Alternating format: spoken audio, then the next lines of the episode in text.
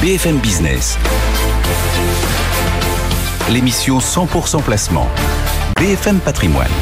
Vincent Tourelle. Bonjour et bienvenue à toutes et à tous. Il est un peu plus de 10 heures sur BFM Business. Effectivement, c'est BFM Patrimoine. On est ensemble jusqu'à midi. L'émission 100% placement avec nos meilleurs experts euh, pour vous guider, vous éclairer dans vos choix d'investissement. Dans cette première heure, on va parler d'immobilier comme toujours et même d'immobilier très ancien. Faut-il s'y intéresser hein, malgré tous les risques liés euh, aux passoires thermiques On en parlera euh, tout à l'heure. On vous donnera comme toujours des idées de placement. Hein. C'est vraiment l'ADN de cette euh, émission. Dans la deuxième partie euh, de BFM euh, Patrimoine, eh bien, ce sera regard croisé pour passer en vue tous les grands sujets d'actualité du, marché, des marchés du, moment.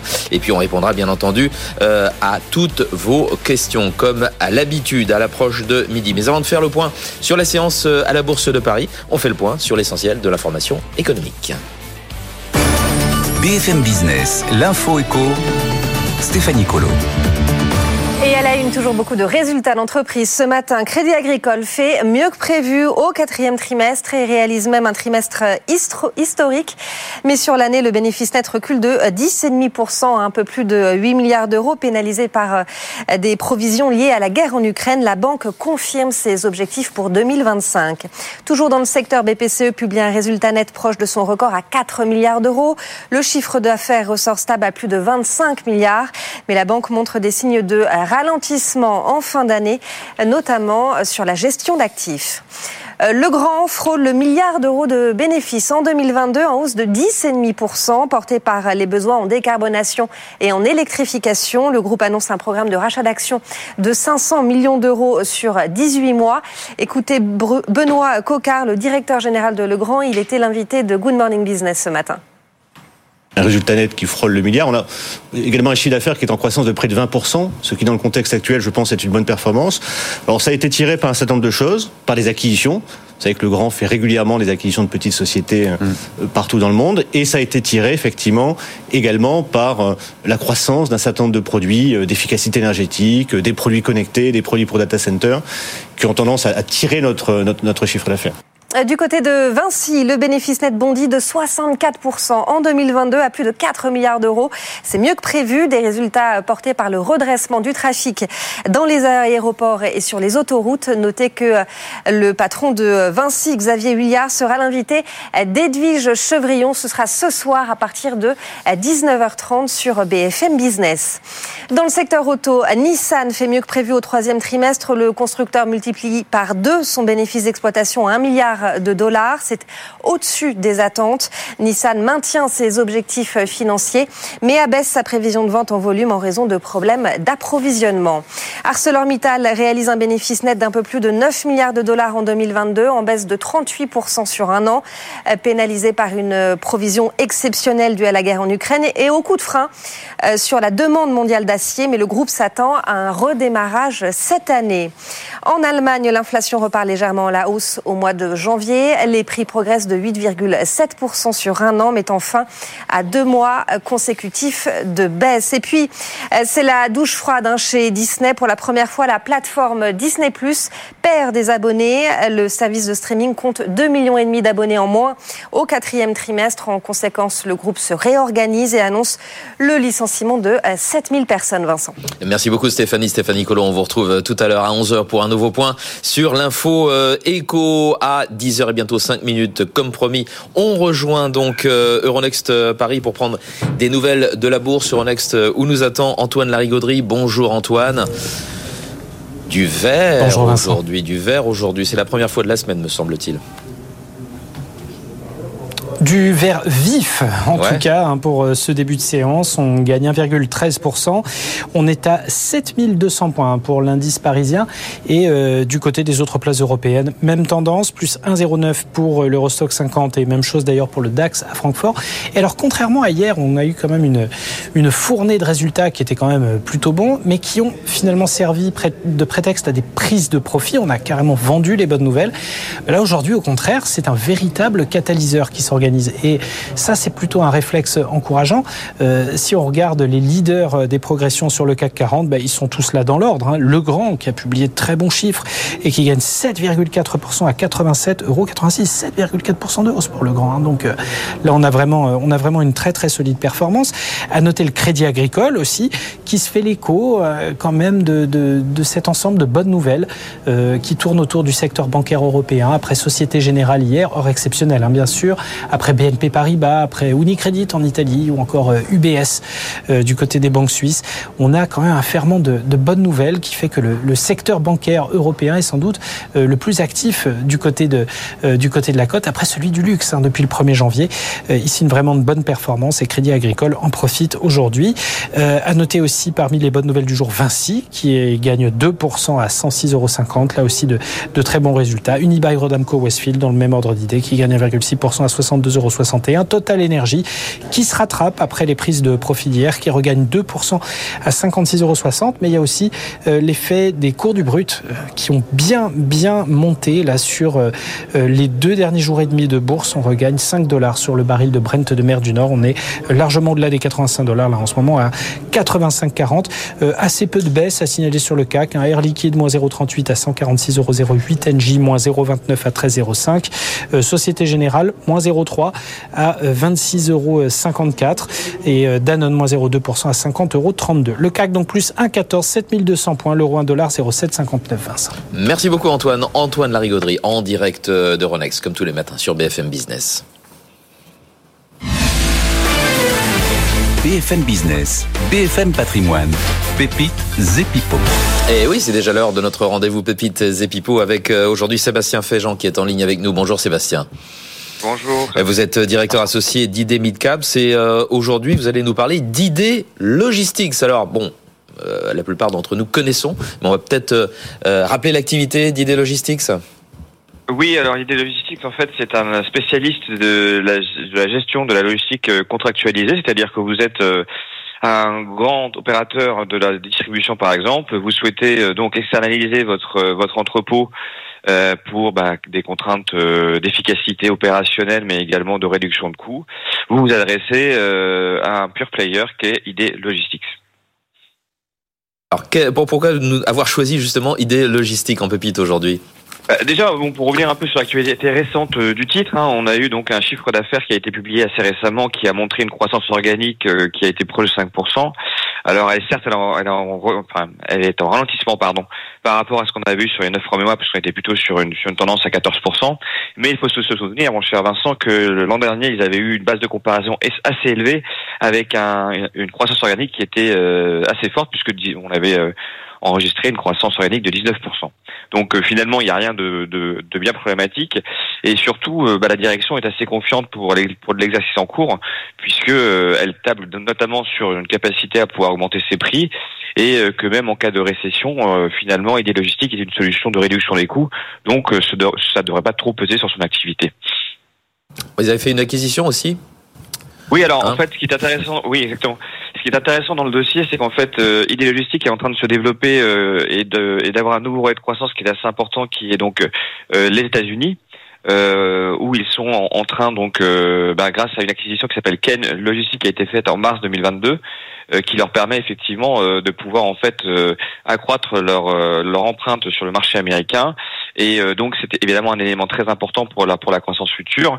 Ils tablent en fait donc en 2023 sur un chiffre d'affaires qui devait croître qui, devrait croître pardon de de de, de 7,5% à plus de 2,7 milliards d'euros et euh, dans ce chiffre d'affaires, euh, la direction prévoit donc de 4 à 5 nouveaux projets aux États-Unis, ce qui va devenir évidemment un élément important puisque la rentabilité que vous dégagez sur les projets aux États-Unis est supérieure de 1 point à celle euh, que l'on constate en Europe. Hum. En période d'inflation comme celle que l'on connaît actuellement, la, la, capacité à relever ses prix, le pricing power, c'est important.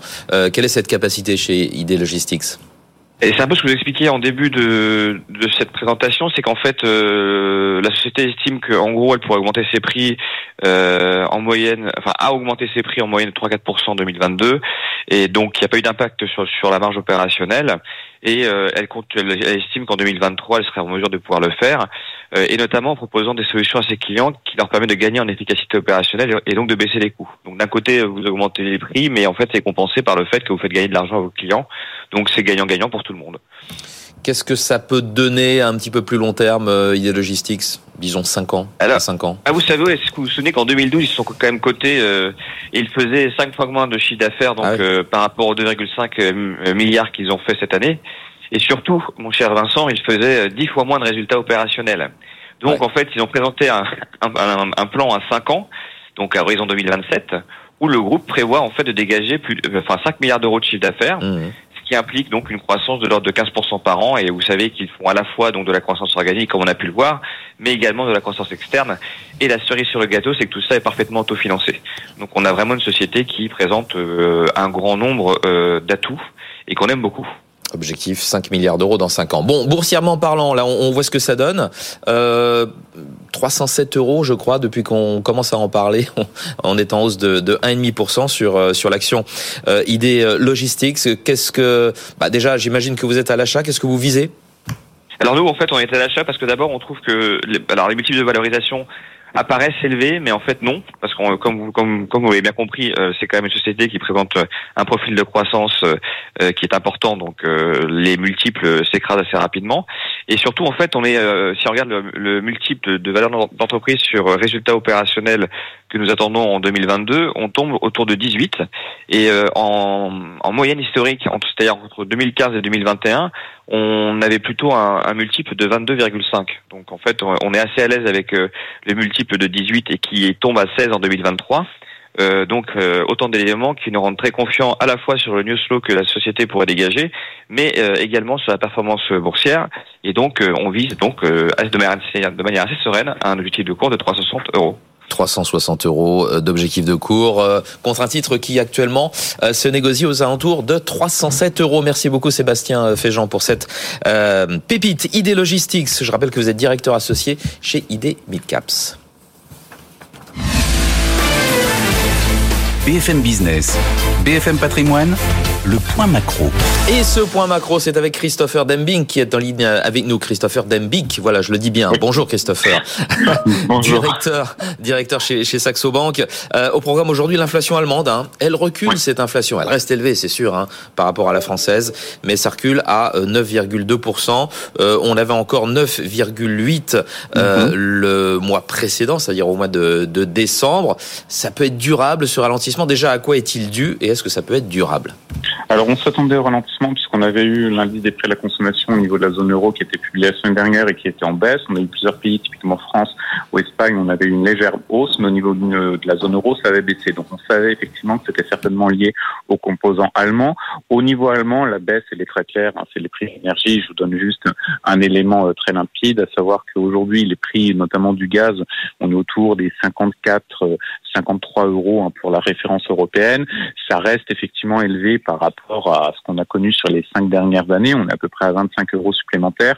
Mais si on regarde malgré tout, il y a une baisse très prolongée on est grosso modo au niveau de 2021. Donc effectivement, la baisse des prix de l'énergie, c'est quand même le principal élément aujourd'hui qui explique euh, le fait que l'inflation commence à refluer dans plusieurs pays de la zone euro. Et bien évidemment, hein, on sait à quoi c'est lié, euh, les conditions climatiques sont meilleures que prévues, les stocks sont élevés, donc bien sûr derrière cela, des prix qui baissent. Donc il n'y a pas raison que ça, ça, ça, ne continue pas de, de refluer. Hein. En tout cas, sur les prix de l'énergie, hmm. on peut être assez confiant sur le fait que ça continue de refluer, puisque vraisemblablement, on est à des niveaux de stock au niveau de l'Union européenne, mais notamment de l'Allemagne en l'occurrence, qui sont à des niveaux records. Euh, on ne s'attend pas à ce que les conditions climatiques se détériorent dans les semaines à venir, donc on devrait sortir d'hiver avec des stocks qui sont assez élevés, ce qui est assez hmm. positif aussi pour l'hiver prochain. Bah oui. On pourrait dire que pour remplir les stocks, on s'inquiétait hein, pour l'hiver prochain aussi. Complètement. Donc vous le voyez, euh, finalement, les prévisionnistes énergie sont bien pires que les prévisionnistes économiques. Ah, je, je, ne ferai pas de, je ne ferai pas de commentaires. Je, je, vous laisse, je vous laisse cette, cette remarque. Euh, Christopher, quelles implications pour la politique monétaire de, de la BCE, puisque on a vu, bah, c'était la semaine dernière, hein, son relèvement de, de 50 points de base. Euh, on a entendu parler aussi d'un nouveau relèvement de 50 points de base. Est-ce mm-hmm. qu'elle va se montrer peut-être un petit peu plus euh, dovish, comme on dit, euh, euh, les fois suivantes du fait que cette inflation reflue. Tout à fait. Hein, la porte est de plus en plus ouverte à ce qu'on ait euh, une pause en termes de politique monétaire. Il y, a, il y a deux éléments. Il y a bien sûr celui que vous rappelez, tout simplement les statistiques. Vous avez un autre élément, on peut pas nier qu'il y a une forme de coordination des banques centrales et on est quand même sur une thématique de pause dans la plupart des banques centrales, alors qui est immédiate pour certaines, Canada par exemple, ou qui est proche États-Unis vraisemblablement avant l'été. Donc il y a aussi ce phénomène-là qui joue de manière assez accentuée. Et peut-être j'en rajouterai un troisième, c'est tout simplement qu'aujourd'hui on n'a pas vraiment de boucle prix-salaire en zone euro. Donc c'est alors c'est négatif bien sûr pour les salariés, mais foncièrement c'est positif du point de vue de la politique monétaire parce que ça veut dire aussi qu'il n'y a pas la nécessité euh, de lutter euh, trop contre l'inflation et en tout cas que les hausses de taux actuelles peuvent avoir un effet favorable. Peut-être le seul bémol, parce qu'il y en a toujours un, c'est jamais aussi simple, c'est que on commence à voir dans plusieurs pays européens qu'on a une inflation qui diminue effectivement au niveau de l'énergie, mais en revanche, on a des relais d'inflation au niveau de l'alimentation qui sont assez notables. Et ça, ça peut être un problème effectivement qui incitera la BCE à être peut-être un peu plus prudente, à essayer de naviguer entre deux eaux, c'est jamais facile bien sûr, mais être prudente à cet égard. Donc on n'est pas tiré d'affaire en matière euh, d'inflation. On voit qu'aux États-Unis, on commence à, s'inquiéter d'un rebond, nouveau rebond de, l'inflation. Est-ce qu'en Europe, on pourrait connaître d'ici à, la fin de l'année, après un reflux, un deuxième pic euh, d'inflation? Alors oui, ça je pense que c'est, si on est sur cet horizon temps très clairement, mmh. euh, nous chez Saxo, on anticipe notamment que les prix de l'énergie, alors pas du gaz en l'occurrence, mais beaucoup plus du pétrole, pourrait augmenter. On est autour des 70 aujourd'hui. Nous, on a une cible de fin d'année à 100, tout simplement parce qu'on anticipe que la relance chinoise, elle va bien sûr avoir un impact sur le marché du pétrole. Euh, pour donner deux chiffres, pour être très clair, aujourd'hui, le marché anticipe qu'on va avoir 1,2 million de barils jour en plus. Si nous, on est sur une demande chinoise qui s'accroît complètement, on sera plutôt sur 4 millions de barils, ce qui veut dire effectivement il y aura un problème d'offre, donc des prix qui vont augmenter. Et bien sûr, ça, c'est de l'inflation. Merci beaucoup, Christopher. Christopher Dembic, directeur de Saxo Bank. Très bonne journée à vous. Au revoir.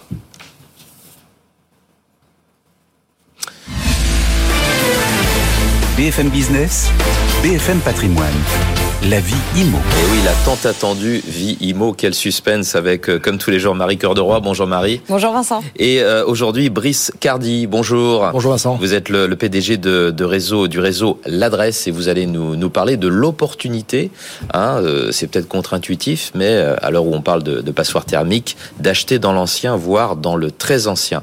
Ce sera dans un instant. Marie, on commence avec vous et votre sujet du jour, la tension locative au sommet, dites-vous, en ce début d'année, le volume de l'offre de logement à louer continue de, s'effondrer alors que la demande, elle, explose littéralement. Et les chiffres que nous apporte en exclusivité le site Bien Ici sont particulièrement inquiétants. Bah, en fait, jamais le site Bien Ici n'avait constaté une telle tension locative en début d'année parce que traditionnellement, le mois de janvier, il est quand même plutôt dynamique et plutôt fluide. Et bah c'est pas le cas. Parce que d'habitude c'est plutôt l'été où ça se coince un peu, ce qui est toujours le cas. Hein. Et puis ça repart. Et ben là euh, ça repart pas. Donc en janvier, le nombre de logements à louer sur le site de Bien ici, il était en baisse de plus de 30% par rapport au même mois de l'année dernière, alors que en parallèle, la demande, elle, elle augmente de plus de 50% sur un an, 53% précisément. En clair, trouver un logement à louer n'a jamais été aussi compliqué pour un mois de janvier. Alors vous savez, je vais résumer rapidos les raisons, hein, mais on les connaît. Hein. Euh, faute de pouvoir acheter aujourd'hui, bah, qu'est-ce qu'on fait? On reste locataire. Et puis, bah, vous avez toujours cette histoire de passoire. On en reparlera avec Brice tout à l'heure. Mais effectivement, vous allez avoir de plus en plus euh, de passoires sur le marché de la vente qui vont donc sortir du marché locatif. Le déséquilibre, il est tel que sur certains sites d'annonce, en l'occurrence celui de bien ici, les offres, elles s'arrachent en quelques heures. Alors à Paris, le mois dernier, pour une annonce publiée, on comptait en moyenne 18 prises de contact en moins de 24 heures pour une annonce. Vous vous rendez compte? De mémoire de Marie de Roi, on n'a jamais de vu ça. De mémoire de Marie Cœur de Roi, jamais on a vu ça. C'est dire. Hein. Les autres grandes villes où les candidats à la location se précipitent le plus rapidement, alors on les connaît, Lyon et Bordeaux. Mais vous avez des petites surprises. Euh, Montpellier, Rennes et Nantes affichent des tensions locatives immédiates, hein, avec ce délai de 24 heures, encore plus fortes qu'à Nice, Marseille ou Lille. À Montpellier, par exemple, faut compter 6 prises de contact par annonce en moins de 24 heures. À Lille, c'est deux fois moins. Alors attention, hein, ça ne veut pas dire que la tension baisse à Lille, Nice ou Marseille. C'est juste que bah, euh, la tension monte encore plus vite dans les autres villes. Et alors forcément, Marie, qui dit déséquilibre offre-demande, dit hausse des loyers. Et oui, et pourtant, vous savez, il y a l'indice euh, de, révision, euh, l'indice de référence des loyers qui plafonne la hausse possible. Là, aujourd'hui, le plafonnement de la hausse, il est à 3,5%. Donc, on se dit, bah, ça devrait pas dépasser 3,5%. Euh, on se dit qu'il y a des villes aussi qui font l'encadrement des loyers. Mais attention, là, je vais vous parler de loyer affiché, loyer avec charge. Et avec la hausse des oui, coûts de l'énergie, bah, on a des charges Ouais, qui explosent. ouais. Résultat, bah, bien ici constate une hausse des loyers affichés, charges comprises, donc de près de 7,5% sur un an au niveau national. Le site d'annonce Se Loger constatait, lui, début janvier, des hausses de loyers supérieures à cette fameuse limite des 3,5% dans la moitié des grandes métropoles, pire dans les villes un petit peu plus petites. Alors, je ne parle pas de petites villes, je dis juste, on n'est pas sur de la grande métropole, mais plus. un petit peu plus petite. On a du plus 8% sur un an à Mérignac, près de Bordeaux, où on a même du plus 10% sur deux ans cette fois-ci à Quimper. Donc vous vous rendez compte qu'on a quand même une situation qui est très problématique et je parle vraiment de sujets inquiétants. Je crois que le ministre du Logement lui-même, il y a quelques mois, parlait de bombe sociale. Bon, voilà, ça se pose là avec les chiffres que je vous ai donnés. Et on est en 2023, alors que c'est en 2025 que véritablement. hein, Ah bah là on va a commencé. Ça non a non mais commencé à ça a commencé pour les pires ça va monter en ça va puissance. monter en puissance ouais, avec les passoires.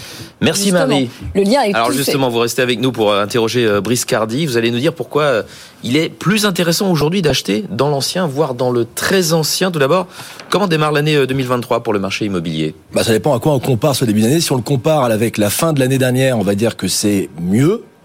Euh, si on le compare avec la même période de l'an dernier, en rappelant que le démarrage de l'an dernier était euh, sur les chapeaux de roue avec un démarrage record, là c'est moins bien. Euh, non, ce qu'on constate surtout, c'est euh, bah, plusieurs choses. D'abord, euh, le, la confirmation euh, des disparités qu'on a en fonction des secteurs, euh, en fonction de l'endroit où se trouve le bien. Donc, vous savez la différence entre les grandes villes, euh, les moyennes et les petites. La nouvelle tendance aujourd'hui, et ça rejoint euh, le propos de Marie, c'est euh, c'est un marché aujourd'hui euh, concernant le type de bien.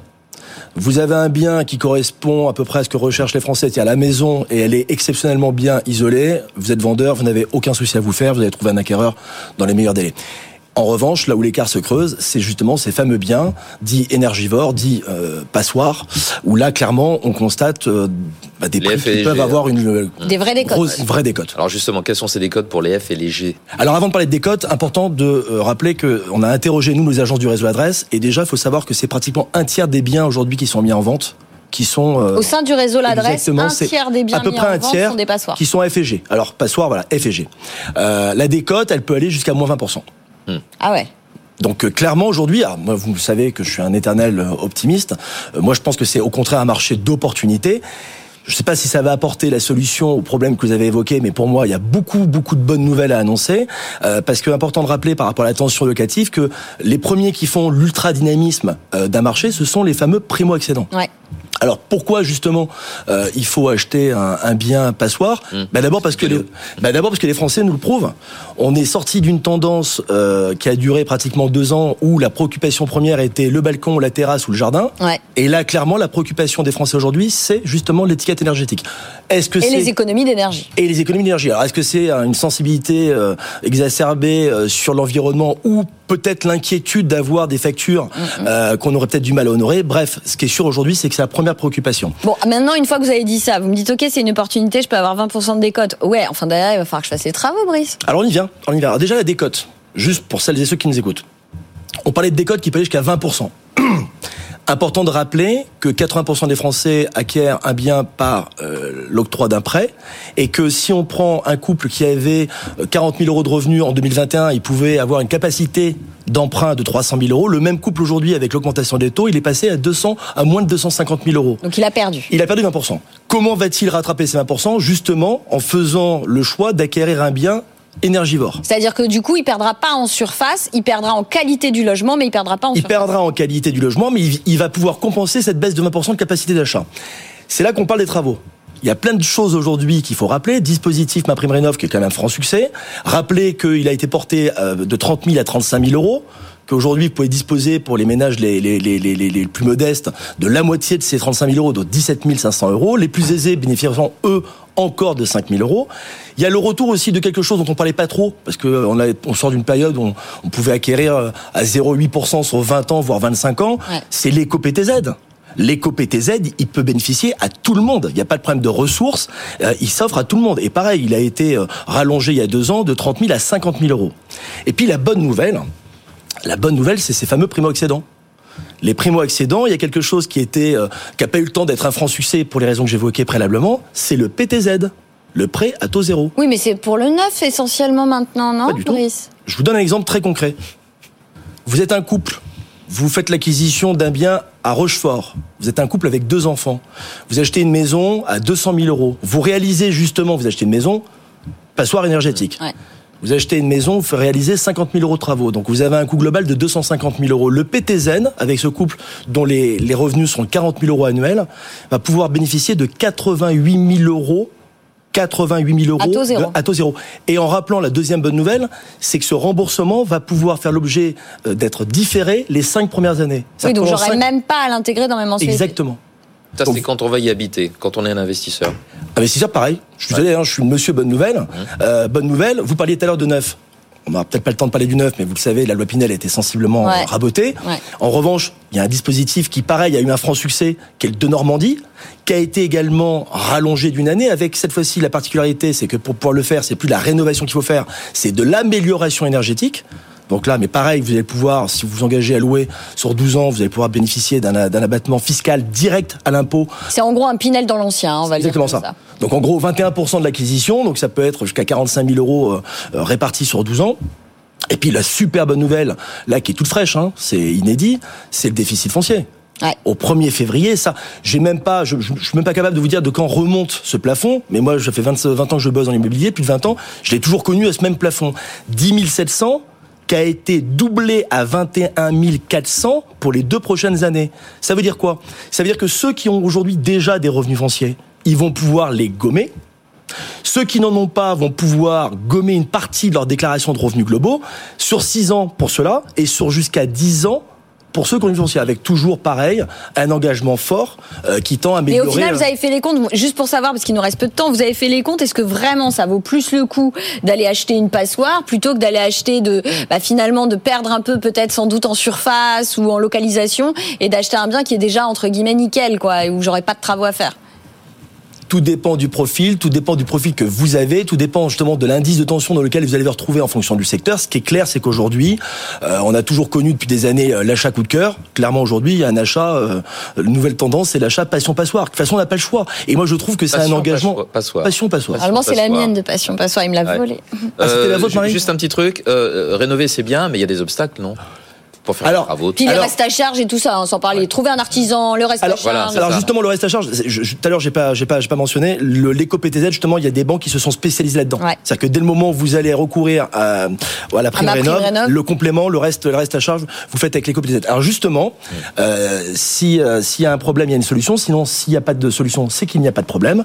Euh, on est aujourd'hui le réseau de l'adresse, un des réseaux, et on espère être le réseau qui va pouvoir être le plus efficace dans l'accompagnement. Alors d'abord, l'information auprès de nos collaborateurs, la formation également la mise en place de partenariats parce que là ce qui est compliqué finalement c'est un peu le parcours du combattant c'est comment je vais savoir de quoi je peux et de combien je peux disposer la double peine, c'est qu'en effet, les subventions, rappelons-le, on les a une fois qu'on a réalisé les travaux. Et donc, on a trouvé l'artisan. Pour trouver l'artisan, faut-il encore en connaître? Faut-il encore qu'il soit RGE, reconnu garant que environnement? Tous demander au, au, même moment, là, ouais, dans les, dans les mois ça. qui viennent. Voilà, et ça, clairement, je vous le dis, je vous le dévoilerai peut-être prochainement, mais on est en train de travailler sur un pack euh, qui sera dédié à ça et qui va nous permettre justement de pouvoir faciliter toutes ces démarches. D'avoir l'achat de passoire clé en main, quoi. Exactement, et t'as un, vient, Passoire clé en main. un vrai tiers de confiance Pack passion. euh, dans cette démarche. Pack- Passion, passion, passion, passoire. Euh, passion, on veut passoire. être intéressé avec Vincent hein, sur le, le- le marketing autour de la proposition.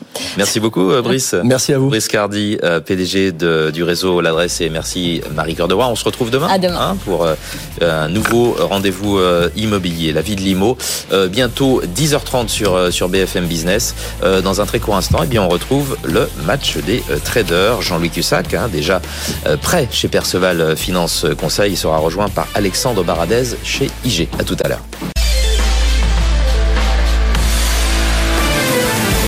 BFM Business. L'émission 100% placement. BFM Patrimoine. Vincent Tourelle. 10h32 minutes pour ainsi dire sur BFM Business, le match des traders, Jean, des traders Jean-Louis Cussac chez Perceval Finance euh, Conseil et Alexandre Baradez chez IG. Bonjour messieurs, merci d'être avec nous Bonjour. euh, ce matin pour commenter cette, euh, Bonjour, cette séance. tout le monde. Fast, fast on peut le dire, hein, fast. euh, Alexandre Baradez, euh, on se croit revenir au mois de janvier là. Oui, on, on a, on a des niveaux de volatilité alors qui sont un petit peu, qui sont un petit peu redressés ces, ces dernières 48 heures. mais on était tombé dans des zones de 17 de volatilité, on est repassé là vers des 18, euh, comme poil plus haut, euh, mais avec toujours le même sentiment depuis quelques jours, c'est-à-dire qu'on voit, et, surtout après le rapport sur l'emploi américain en fin de semaine dernière, euh, on, on, voit des déclarations aussi bien d'ailleurs en Europe qu'aux États-Unis. Hein. Il n'y a pas seulement aux États-Unis qu'on voit cela. Des déclarations de banquiers centraux qui ne sont pas les présidents, donc hein, ce ne sont pas les présidents de Fed ou de BCE qui parlent, mais ce sont les membres des de conseils de gouverneurs ou du UFOMC. Et on voit des phrases qui, qui, qui visent à repousser le sentiment de marché. Plusieurs d'entre eux disent qu'ils considèrent que l'inflation baissera moins vite que ce, que pensent les marchés, que en gros il y a un décalage entre le ce que, le, ce que, la, ce que la Fed envisage encore de faire par rapport à sa politique monétaire, donc qui doit être un peu plus restrictive selon ces termes, et ce que le marché considère, à savoir que euh, le, non seulement que le plus dur est passé, mais ça, ça c'est vrai, le plus dur est passé sur l'inflation, mais en gros que le combat est quasiment terminé. Euh, quand vous regardez dans les indices européens, euh, le CAC 40 euh, dividende inclus, il est sur des records historiques, et, le DAX, il fait encore quelques pourcents et, et il bat ses records historiques. et pourtant, on a ce matin, l'inflation en Allemagne, c'est encore 9,2%. donc, l'idée n'est pas de dire ça va repartir sur l'inflation, c'est de dire il y a un temps certains pour lutter contre l'inflation qui reste encore forte en Europe. Plusieurs speakers de la BCE l'ont encore répété hier que la, BCE avait encore plus de terrain de, à couvrir que, la Fed. Et pour autant, on voit des niveaux de, de volatilité, même j'ai envie de dire des niveaux de taux en zone euro. Côté US, c'est un petit peu différent parce que les taux sont montés quand même beaucoup plus vite. Euh, mais du côté de, de la Banque centrale européenne, enfin du côté de, de, de l'Europe, vous avez par exemple le taux 2 heures allemand, il a 2,6% actuellement. Euh, la BCE, minimum, ces taux vont à 3,50, voire au-delà. Donc on peut même considérer que les taux, certains taux courts en zone euro, sont trop bas par rapport à ce que propose encore la Banque Centrale Européenne. Alors après, la question c'est, sont-elles crédibles dans leurs propos? Vont-elles faire ce qu'elles finalement menacent de faire à ce stade, c'est-à-dire d'amener les taux euh, sur des niveaux au-delà de 5% pour la Fed et, à 3,50 voire au-delà pour la BCE, mais le marché, lui, fait le pari que ce ne sera pas le cas. Et c'est ça que je trouve un peu dangereux, c'est-à-dire qu'à un moment donné, on dit qu'il ne faut pas se battre contre les banques centrales. Là, euh, autant le T4 c'est un rallye de rattrapage, autant ce qu'on voit en janvier, c'est vraiment un marché qui est euh, qui est euh, qui est archi confiant sur les questions d'inflation et de politique monétaire. Donc moi je reste toujours très prudent, je trouve que la volatilité n'est pas n'est pas ajustée au, risque de surprise qu'on a actuellement. Je pense que la lutte contre l'inflation effectivement n'est pas terminée, euh, le plus dur est passé, mais la lutte n'est pas terminée, et donc j'attends plutôt des, des phases de retracement un peu consistantes pour commencer à considérer que le marché a réellement commencé à consolider. Donc pour moi, le, le CAC, les, les zones de, de, de cible, c'est des zones sous 7000. Hein.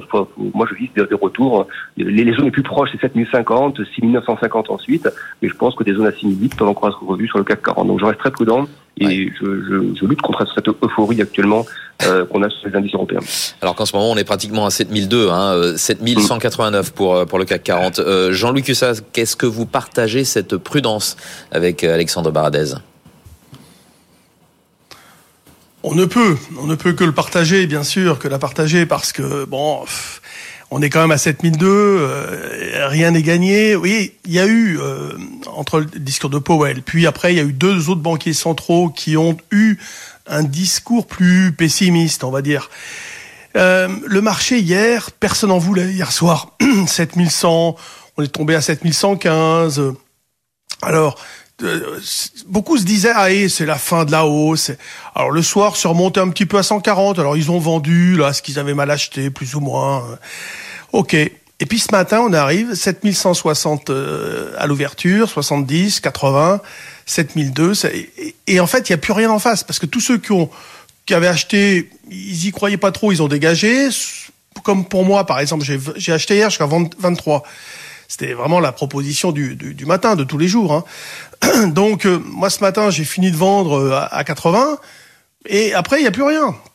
C'est-à-dire toute la spéculation que nous sommes, euh, qui pourrait amener une contrepartie, elle est même plus là, il n'y a plus rien en face. Donc le marché monte facilement. En plus, il y a des bonnes nouvelles euh, sur des sociétés qui annoncent des bonnes choses comme le grand. Et, donc le marché, ben voilà, il avance euh, sans rencontrer de contrepartie. Alors après, le moteur est un petit peu difficile à trouver, voilà, parce que après revient tout de suite euh, l'histoire de bah, rien n'est gagné, les taux peut-être plus haut, plus longtemps, etc. La question, on peut pas y répondre, donc il y a, y a, cette hyper méfiance, en effet. On est toujours avec des volatilités implicites à, à 14, un petit peu plus long terme, elle est même un peu au-dessus. Et donc, euh, moi, je continue, si vous voulez, à acheter systématiquement sur des replis. Euh, J'attends un retracement qui ne vient pas. C'est vrai que le retracement à 6950, à un moment donné, il devrait se faire quand même. Mais quand pour et il n'y a pas de signal. C'est ça qui est qui est fou. on ne retrace quasiment jamais euh, beaucoup et euh, on voit pas le signal qui nous permettrait de penser vraiment que le marché est prêt à, à rebaisser. Hier soir, par exemple, j'ai moi j'ai eu dix questions sur le sujet et j'ai dit non, on garde des probabilités de rebondir entière, pleine et entière. Il n'y a, pas d'alerte. Donc on en est là. Et puis vous regardez même l'euro dollar qui rebondit aussi, euh, alors que les taux souverains avaient plutôt progressé, notamment euh, aux États-Unis. Mais bon, l'euro dollar a rebondi quand même. donc on, on, est dans une situation identique à celle qu'on a connue ces dernières semaines, avec un marché qui avance dans la méfiance, mais conforté par aussi des résultats de société, notamment en Europe, qui sont quand même pas mal du tout avec des perspectives qui sont plus ou moins euh, prudentes. Mais euh, là, les dernières euh, d'hier soir et de ce matin, elles sont plutôt favorables, je répète, comme celle de, de, Legrand qui booste bien ce matin. Effectivement, de très bons, de très bons résultats ce matin. C'est un véritable tir groupé en tête du CAC 40, le grand Crédit Agricole. On a, on a Vinci qui n'est pas très loin. Merci messieurs. Merci Jean-Louis Cussac chez Perceval Finance. Quelque chose me dit qu'on se retrouvera cet après-midi hein, dans BFM Bourse. Et merci à Alexandre Baradez chez IG. BFM Business, BFM Patrimoine, la polémique. La polémique comme tous les matins avec Nicolas Dose. Bonjour Nicolas. Bonjour. Et cette question, faut-il s'excuser de faire des super profits Total Energy se dit prêt à, faire un geste euh, à la pompe si les prix remontent. Euh, Patrick Pouyanné, son PDG, veut désamorcer hein, les critiques sur ces super profit 2022. évidemment. Je que vous voulez pas utiliser non, ce, mais non, ce non, terme. Mais mais... Moi, je dis si on fait des super profits et qu'on taxe, par exemple, dans ces cas-là, on dédommage les super, super pertes. Et puis on est super taxé aussi. Ouais, on super pertes. En cas de super pertes, vous dédommagez les gens. En 2020, non, ils ont fait quand même des pertes monstrueuses, les groupes pétroliers. euh, ouais, évidemment que c'est pour déminer l'histoire, puisque il euh, y a rien de plus efficace quand on s'attend à, à, être à nouveau montré du doigt que d'expliquer tout de suite qu'on va redistribuer une partie à la population. Voilà. Et donc, euh, Patrick Pouyanel laisse entendre qu'au-delà de 2 euros le litre, eh bien, euh, le retour d'une ristourne totale est envisageable. Alors, il donne pas de montant, total. bien sûr. Ristourne totale. Une ristourne totale énergie est, est envisageable. Il donne pas de montant si on imagine qu'il met 10 centimes par litre, dans... c'est quand même un tiers des stations en France. Hein. Euh, 10 centimes par litre, vous avez fait une, une économie de 5 euros euh, sur un plein. Voilà. Il parle d'ailleurs, il, il, se dit très vigilant sur le gazole. Souvenez-vous, on parlait de l'entrée en vigueur de l'embargo européen sur les produits pétroliers russes et le gazole est très concerné par par cet embargo. Je rappelle qu'il a déjà subventionné les carburants, Total Energy, 20 centimes, puis 10 centimes en 2022 côté de la ristourne accordée par le gouvernement. Bon, maintenant, il n'y a plus aucune ristourne publique, ni de ristourne de, Total. Euh, 2 euros en moyenne nationale le litre. Hein. Parce que j'ai vu les réactions tout de suite ce matin. Ah ben chez moi c'est déjà plus de 2 euros. Oui, mais en moyenne, sur le territoire, on est un peu en dessous. C'est vrai que si on va à 300 mètres de BFM Business, c'est entre 2,10 et 2,20. Il y a des endroits où c'est déjà plus de 2 euros. C'est arrivé un peu plus de deux mois en 2022 qu'on soit au-dessus de 2 euros en moyenne nationale. Début de la guerre en Ukraine en février. Et puis juin, juillet, pendant à peu près euh, un mois et demi, au moment où on a annoncé qu'il allait y avoir un embargo européen sur, sur le pétrole russe. Et puis c'est aussi un moment où l'euro baissait par rapport au dollar. Du coup, on a acheté notre pétrole plus cher. Bon, ce qui pourrait vraiment faire monter les prix des carburants, ne sont pas les taxes aujourd'hui, mais ce qui pourrait faire monter les prix des carburants, ce serait que le, le prix du pétrole explose avec le retour des consommateurs chinois. Mmh. Et ça, ça fait partie des, des choses qui sont potentiellement euh, envisageables en, en, en 2023. Là, là, là c'est pas c'est pas le cas, même si on reste à des niveaux élevés, on est quand même, on oscille toujours entre 80 et 90 dollars le baril de Brent. On a pris 10 dollars depuis le début de l'année. 84 hein. au moment où on se parle. Euh, Patrick Pouyanné a aussi critiqué les taxes sur les carburants en France. A-t-il raison de le faire? Alors il a raison et c'est de bonne guerre. Voilà, il n'y a pas que moi dans l'histoire, il y a aussi l'État avec ses taxes. C'est quoi, c'est 60% du. Euh, oui, c'est ça. Donc, alors, il faut rappeler que euh, mmh. n'y a pas de hausse de taxes en ce moment. Les gilets jaunes sont quand même passés par là. Les prix des carburants ont principalement été euh, bousculés par les par le choc énergétique que nous vivons, mais pas par les taxes. Vous savez ce que disait Raymond Barre à son époque? Quand il te manque quelques milliards pour boucler ton, ton, budget, un peu de taxes, il y a un triangle magique, un peu de taxes tabac, alcool, carburant, et c'est réglé. Mmh. Bon, c'est toujours vrai. Hein. Là, les, le tabac a pris cher. Par contre, les carburants, non, à cause justement des gilets jaunes. Mais là où il a raison, c'est que c'est vrai que sur un euro de carburant, vous avez 60 centimes de taxe. Vous disiez 60%. C'est exactement ça. Au passage, d'ailleurs, sur les prix des carburants, il euh, y a que un Français sur deux éligible au chèque à 100, le chèque de 100 euros sur les carburants qui a fait la demande. Mhm. Et euh, la fenêtre pour faire la demande, c'est jusqu'au 28 février. Ça veut dire qu'il y a 5 millions de bénéficiaires qui ne se sont pas encore fait connaître pour toucher le chèque de 100 euros. Bon, on rappelle le bénéfice 2022 de euh, Total Energy, 19,5 milliards d'euros. Ça fait un peu moins moins gros qu'en qu'en dollars. Hein. Oui, c'est On habile de dépasse les l'avoir 20 milliards de exprimé dollars. en euros alors qu'il Voilà. est publié en dollars parce qu'on est Euh, sous les 20. Voilà, c'est le seuil Euh, psychologique. donc, euh, bien entendu, ça déclenche la polémique. C'est pour ça qu'on en parle. Alors, faut-il super taxer Total Energy pour ses super bénéfices Alors, profit. euh, Je, je rappelle d'abord que les euh, profits et les dividendes sont déjà taxés, un Oui. peu surtaxés en France quand on reste au-dessus de la moyenne quand même. Bon, euh, si on décide d'une taxe supplémentaire, c'est purement symbolique. Parce que ça veut dire qu'on taxe uniquement les profits que Total a réalisés sur le sol français. Donc on taxe 350 millions d'euros. Bon, taxer 350 millions d'euros de manière exceptionnelle euh, pour mettre euh, pour, pour calmer les esprits, je pense que la recette sera vraiment lilliputienne et c'est très anecdotique. Après, c'est tout simplement impossible de taxer Total Énergie et pas le reste. C'est anticonstitutionnel. Soit vous décidez que vous taxez tout le secteur de l'énergie, soit vous décidez que vous taxez au-delà d'un certain niveau de, de, de, résultats nets, mais vous dites pas Total Énergie, toi tu vas payer et pas les autres, parce que là vous êtes sûr de vous faire retoquer. Et, et objectivement, euh, si quelque chose doit être fait. Euh, la façon dont s'y prend Total en disant je vais, redis- je vais redistribuer une partie directement aux consommateurs, c'est plus simple et c'est plus efficace. Voilà. Mais on est encore voilà face aux, aux trois euh, euh, aux trois cibles fétiches des ennemis de l'économie de marché. Quand tu veux taper les riches, tu tires sur Bernard Arnault. Quand Eh tu oui. veux taper le CAC 40, tu tires sur Total Energy. Les 39 autres entreprises ne, ne, ne provoquent aucune émotion. Euh, et puis quand tu veux financer une politique publique, tu tapes sur les dividendes. Voilà. Avec ça, clac, le triangle magique de, de, de, de la réforme structurelle. Euh, bon, encore une fois, je préfère le débat qui a été ouvert par Joe Biden euh, aux États-Unis sur euh, que faut-il, quelles réactions doivent avoir les États par rapport aux politiques massives de rachat d'actions. J'en parle depuis 2-3 jours sur BFM Business. J'ai un peu de mal à avoir un avis définitif sur le sujet, mais je sais pas pourquoi, intuitivement, je me demande quand même s'il n'y a pas de l'abus dans, le- dans les rachats d'actions. Là, il y a un sujet Je sais pas si le grand public est très sensible au rachat d'actions. ah non, mais ça pas du Ouais. tout, bien sûr. Il est sensible au mot dividende, mais le rachat d'actions, ça passe au complètement, super profit. ça passe complètement sous les radars, bien sûr. Merci beaucoup Nicolas. Nicolas Dose, euh, tous les matins dans euh, BFM euh, Patrimoine pour la polémique. BFM Patrimoine, l'émission 100% placement sur BFM Business. Allez, on va parler assurance vie et des enjeux de la clause bénéficiaire avec Marion Chapelle-Massot. Bonjour. Bonjour. Euh, Vous êtes euh, dirigeante de, de Carion Gestion Privée, chargée euh, d'enseignement aussi à l'OREP. Euh, Rappelez-nous déjà le fonctionnement de la clause bénéficiaire d'un contrat d'assurance vie. Eh bien, l'assurance vie n'est pas qu'un simple produit de placement.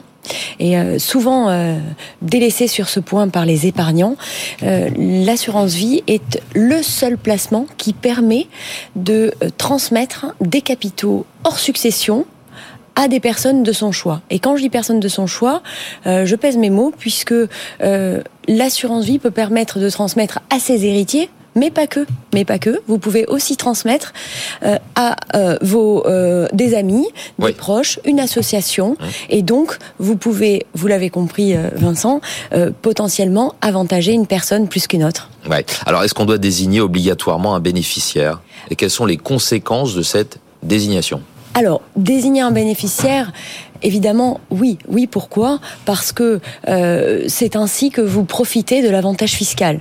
L'avantage fiscal euh, qui est de, rappelons-le, 152 500 euros par bénéficiaire, et ce, quel que soit son rang. C'est-à-dire que même s'il n'est pas héritier de votre succession, cette personne pourra euh, bénéficier de 152 500 euros euh, d'abattement, hein, en exonération, et ensuite d'un taux de taxation qui sera de 20% et de 32,25, qui sera donc généralement inférieur à euh, la taxation euh, habituelle que vous allez pouvoir retrouver euh, dans votre patrimoine chez votre notaire. Est-ce que l'on doit inf- informer son ou ses bénéficiaires bah, du fait qu'on on les a désignés comme bénéficiaires? Alors, Oui. Ça, c'est la grande question. Pour, je ne vois pas. Je vois pas de problème à informer votre enfant ou votre conjoint ou votre partenaire euh, à, à- à lui dire bon ben voilà j'ai souscrit un contrat d'assurance vie et euh, tu es bénéficiaire de ce contrat. Jusque là ça ne pose pas vraiment de sujet. Par contre euh, il faut être vigilant Euh, si sur la notion d'acceptation du bénéficiaire. C'est-à-dire qu'en fait, si le bénéficiaire accepte le contrat, et ce, euh, via un avenant signé, donc de manière officielle auprès de l'assureur, là, cela peut poser un problème de contrainte et surtout une forme de, de liberté euh, sur le contrat. C'est-à-dire qu'en réalité, euh, si euh, vous euh, vous êtes vous avez un bénéficiaire acceptant, vous ne pourrez par exemple plus effectuer de rachat sans avoir son, son accord. D'accord. Et là, ça représente pour moi un, un véritable quel que soit son âge inconvénient, mmh. quel que soit son âge. Mmh. Alors cette notion de bénéficiaire acceptant peut être euh, effectivement utilisée. Euh, par exemple, pour protéger des personnes âgées qui seraient vulnérables au changement de la de clause bénéficiaire sur ces dernières années de vie, par exemple. Mmh. Là, les enfants pourraient accepter le contrat et ainsi être certains d'avoir d'obtenir le bénéfice de leur contrat. Alors, euh, n'oubliez pas une chose, c'est que un point essentiel sur la clause bénéficiaire, c'est que elle n'est absolument pas figée et que donc on peut la revoir plusieurs fois euh, dans euh, plusieurs fois dans, dans sa vie. Est-ce que vous avez quelques conseils à, à nous donner pour la rédaction de ces clauses bénéficiaires? Alors oui, j'ai plusieurs conseils à vous donner. Les premiers conseils sera peut-être un conseil rédactionnel. D'abord, ne jamais, euh, ne, ne, jamais un, inscrire une seule personne parce que vous prenez le risque que euh, si cette personne décède prématurément, eh bien que les capitaux soient réintégrés dans la succession mmh. et donc ne profitent pas de l'avantage fiscal. Ensuite, par exemple, prévoyez l'accroissement de votre famille. Pourquoi? Parce que si vous nommez dans votre clause bénéficiaire vos deux enfants, euh, Maxence et, Margot, eh bien, et que vous n'avez pas prévu l'arrivée de votre troisième enfant, eh bien, euh, vous pouvez vous retrouver avec une problématique au moment de, votre décès et surtout un, décalage entre, entre vos enfants. En, donc, au-delà du conseil rédactionnel, peut-être un conseil de, proportion, euh, préférer euh, écrire ou répartir le, le, le, les capitaux en pourcentage plutôt qu'en euh, qu valeur absolue puisque si vous avez, par exemple, euh, inscrit 50 000 à chacun de vos deux enfants, 50 000 euros à chacun de vos deux, de vos deux enfants, et que le contrat a surperformé et que vous avez 150 000 euros, qu'arrive-t-il du surplus? Enfin, euh, peut-être que euh, vous devez euh, un conseil qui est évidemment euh, majeur, c'est la relecture des clauses très régulières, et ce à chaque moment de votre vie, à chaque changement, évidemment, mariage Pax, rupture, naissance, décès. Pourquoi? Parce que on a énormément de surprises en matière de clauses bénéficiaires quand on relit euh, toutes ces clauses, puisque euh, on peut euh, généralement retrouver des clauses mal rédigées au profit de personnes qui ne sont plus d'actualité et donc plus adaptées à votre schéma patrimonial. Merci beaucoup pour euh, cet éclairage Merci. et pour tous ces conseils. Marion Chapelle Massot, dirigeante de Decarion Gestion Privée. Au revoir. Au revoir. Votre rendez-vous avec les conseillers HSBC, experts de vos projets. Plus d'informations sur hsbc.fr. Avant de retrouver Jean-François Filiatre euh, pour euh, sa chronique euh, de, de, la semaine, un petit point sur les marchés, une hausse qui s'accélère sur le CAC 40 plus 1,28% pour le CAC qui repasse les 7200 points, 7210. On peut dire merci aux résultats aujourd'hui puisque c'est un véritable tir groupé en tête du CAC 40 suite à des résultats meilleurs que prévu. Le Grand gagne 6,65%, Crédit Agricole pratiquement 6%. Ça sont les gros résultats du jour. On peut aussi y ajouter Vinci qui gagne un petit peu plus de, de 2%, pratiquement pas de baisse au sein du CAC 40 euh, aujourd'hui. Euh, vraiment, elles sont insignifiantes ces baisses, petite baisse pour Dassault Systèmes euh, et Silor Luxotica. Dassault Systèmes, les technologies qui étaient euh, sous pression hier soir euh, à New York. Et puis l'euro dollar, lui, eh bien, il reste stable, en reflux par rapport à ces derniers jours, toujours à 1,0759. BFM Patrimoine, l'émission 100% placement sur BFM Business. Jean-François Filiat. Bonjour. Bonjour Vincent. Directeur éditorial de marchégagnant.com. Avec vous, on va poser cette question. Les épargnants sont-ils des mal-aimés du gouvernement? Eh bien écoutez, on se pose la question pour une raison très simple, c'est que Choupinette a reçu un courrier vendredi dernier. Elle voit un mail qui est intitulé Avez-vous pensé au livret d'épargne populaire? Expéditeur, la Direction Générale des Finances Publiques. Alors à l'origine, Choupinette, elle est un peu craintive avec toutes les arnaques qui existent à ce jour.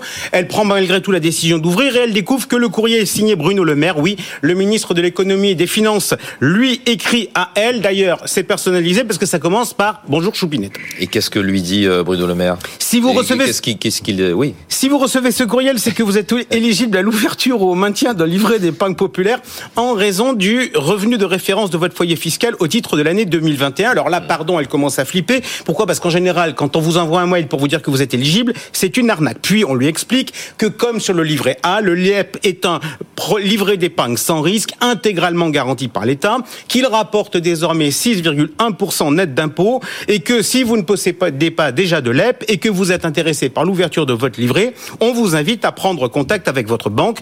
Il n'y a pas de clic à faire, il n'y a pas de coordonnées bancaires à donner, c'est donc pas une arnaque. Bon, il n'y a pas encore de matière à coup de gueule là. Pire, en prenant l'information au premier degré, je voudrais adresser au nom des choupinettes et choupinous qui ont reçu ce mail, ils sont près de 9 millions, 8 millions euh, 781 000 viennent me répondre euh, la DGFIP. Un grand merci, un grand remerciement à la DGFIP. Et je sais maintenant pourquoi Pierre Desproges, en son temps, écrivait à mon trésor. Seulement voilà, j'aime bien mettre l'information dans son contexte et sur le sujet, j'ai trouvé deux bonnes raisons de m'énerver.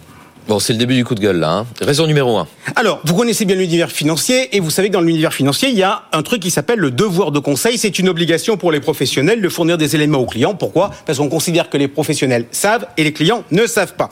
L'État n'est pas soumis au devoir de conseil. Et donc là, j'en arrive quand même à mon premier énervement. Pourquoi? Parce que sur le sujet du livret d'épargne populaire, le taux d'équipement est très faible par rapport à la population concernée. Pourquoi? Parce que les banquiers n'ont pas fait leur boulot. Quand vous, vous ne payez pas les impôts, vos impôts, le fixe que vous sanctionne. Eh bien, quand les banquiers français ne font pas leur boulot, l'administration ne les sanctionne pas, elle fait leur boulot à leur place. Eh bien, je pense que bien des contribuables aimeraient avoir un tel traitement. Alors, je ne sais pas encore si le gouvernement n'aime ou n'aime pas les épargnants, mais en tout cas, une chose est certaine, il aime les banquiers. Bon, il y a une deuxième raison alors le texte de reçu par Choupinette s'achève ainsi. Ainsi, dans le contexte économique international difficile que nous connaissons, le gouvernement agit pour protéger votre épargne et défendre votre pouvoir d'achat. Alors tant que le courriel était factuel, il m'allait très bien, mais là ça me plaît moins. Pourquoi? Parce que j'aime les maths et donc je vais faire un petit calcul au ministre. Aujourd'hui, le LEP, c'est 48 milliards d'euros d'encours. On a augmenté son taux de 1,5 points. Je précise, c'est pas un cadeau, c'est l'application de la formule. Bilan, ça coûte, en année pleine, 720 millions d'euros. Dans le même temps, on a dérogé à la formule de calcul du taux du livret A en le mettant à 3% plutôt que de le mettre à 3,3%. Bref, on a minoré son taux de 0,3 points. Comme l'encours de cet ensemble, c'est 510 milliards, le manque à gagner s'élève pour les épargnants à 1,53 milliards. Donc je résume, plus 720 millions de côté, moins 1,5 milliard de l'autre, et on se permet de faire les malins. Permettez-moi de vous dire, faut pas pousser mémé dans les orties. Votre, euh, ce que vous nous dites là, c'est euh, une photo à l'instant T. Euh, mais pour les gens qui n'avaient pas de LEP et qui vont en ouvrir un, ça va changer quoi? Bah ça va, ça va changer, qu'ils vont avoir plus d'argent. Mais cela dit, moi j'ai fait une, chiffre règle de 3 pour que mes deux chiffres s'équilibrent. Eh bien, il faudrait que les encours du LEP doublent. Mais Vincent, votre remarque m'intéresse. Pourquoi? Parce qu'elle porte sur l'idée de l'augmentation du, du, nombre de LEP. Et moi, en tant que citoyen et en tant qu'observateur, elle m'interpelle sur le concept d'efficacité. On sait dans une entreprise, pour réussir, il faut avoir une bonne stratégie stratégie d'une part et une bonne exécution de l'autre. Eh bien, en langage politique, j'aurais tendance à dire que la stratégie, c'est le discours, mais le plus important pour le citoyen, c'est l'exécution. Alors justement, le gouverneur de la Banque de France a indiqué que le nombre de détenteurs approche désormais 8 millions et demi contre moins de 7 millions. Ouais, et il y a de la marge parce qu'il y a 18 ouais. millions de potentiels. Moi, je vais vous dire, si vous voulez encourager le développement du LEP, j'ai une solution pour euh, vous, c'est vous le supprimer. Et pourquoi je dis ça? Parce que la solution simple, c'est vous supprimez le LEP et vous dites que sur les 7700 premier euro, passez sur un livret A, eh bien, vous avez un taux dopé. En pratique, vous, font, vous faites comment? Vous demandez aux banques d'aller toper les fichiers de la DGFIP tous les ans lors de l'attribution des taux. C'est quelques développements à faire. Et du coup, on éviterait même le problème de la fermeture des LEP quand la situation du contribuable s'est améliorée. Et ça, ça vous fait dire que le gouvernement n'aime pas les épargnants. Mais juste, quelle preuve il nous donne? La semaine dernière, on a discuté au Sénat de la possibilité pour Choupinette de quitter son assurance vie pour aller en retrouver un autre, après toutefois lui avoir imposé quand même euh, 8 ans de vie commune. Alors qu'a fait le gouvernement? Il a proposé un amendement de suppression. Bref, il est contre la mesure. Hmm. Euh, dans les débats, Jean-Noël Barrot, hein, le ministre, a évoqué un risque systémique. Mais pardon de sortir deux secondes du chemin, mais ça me rappelle quand Carlos Ghosn, quand il, a commencé à déraper à la fois sur la gouvernance et sur la rémunération, et euh, quand on osait critiquer, on nous disait ah il faut laisser faire parce que sinon il va aller chez les concurrents. On a vu ce qu'on a vu. De grâce, soyez sérieux, arrêtez avec ces arguments que j'appellerais atomiques. Ils ont perdu en crédibilité. D'autant, je rappelle, qu'en cas de risque systémique, la loi Sapin 2 normalement doit permettre de bloquer les transferts. Ah, c'est au ministre que vous dites soyez sérieux, hein, bien sûr. Euh, D'autres exemples pour montrer le, peu d'amour, dites-vous, du gouvernement envers les, les épargnants? Eh ben, un exemple sur des sujets d'efficacité ou plutôt d'inefficacité. À la rigueur, je pourrais m'adresser d'ailleurs au ministre Jean-Noël Barrot lors de euh, la loi Pacte. Euh, sous la pression du Sénat, la transférabilité avait été votée et à l'Assemblée nationale, il y avait urgence à allumer des contre-feux. L'un d'eux portait sur la transparence des rendements. Alors j'y étais favorable. Pourquoi? Parce que je râle souvent en disant que les assureurs disent ce qu'ils ont envie de nous raconter. C'était l'amendement 1058 et il avait été présenté par Jean-Noël Barrot, puis il avait été adopté et entre en vigueur. C'est donc une histoire qui finit bien. Non, malheureusement, pourquoi? Parce que comme toujours, il y a la stratégie et il y a l'exécution.